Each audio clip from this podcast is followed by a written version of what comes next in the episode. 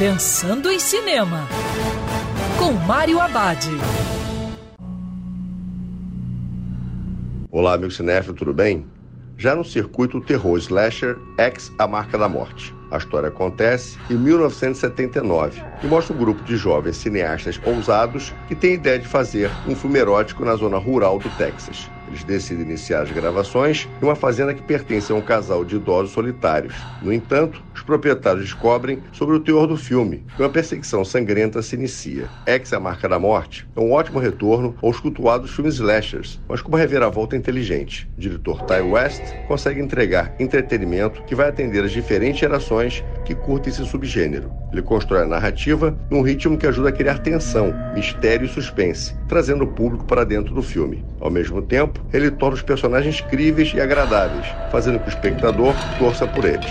Ex, a Marca da Morte, é uma ótima surpresa do gênero terror. Lembrando que cinema é para ser visto dentro do cinema. Quer ouvir essa coluna novamente? É só procurar nas plataformas de streaming de áudio. Conheça mais dos podcasts da Band News FM Rio.